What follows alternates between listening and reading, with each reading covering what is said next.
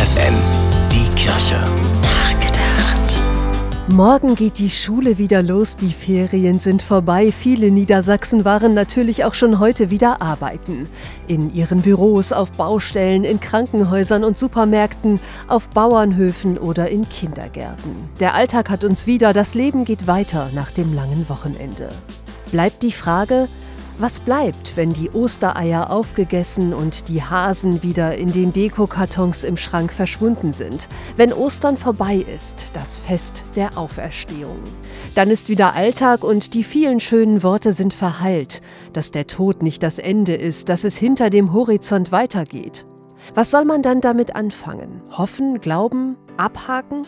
Kurt Marti, der Schweizer Theologe und Schriftsteller, schreibt dazu, Gibt es eine Auferstehung der Toten? Wie ist die Auferstehung der Toten? Wann ist die Auferstehung der Toten? Ich weiß es nicht. Ich weiß nur, wonach ihr nicht fragt. Nach der Auferstehung derer, die leben.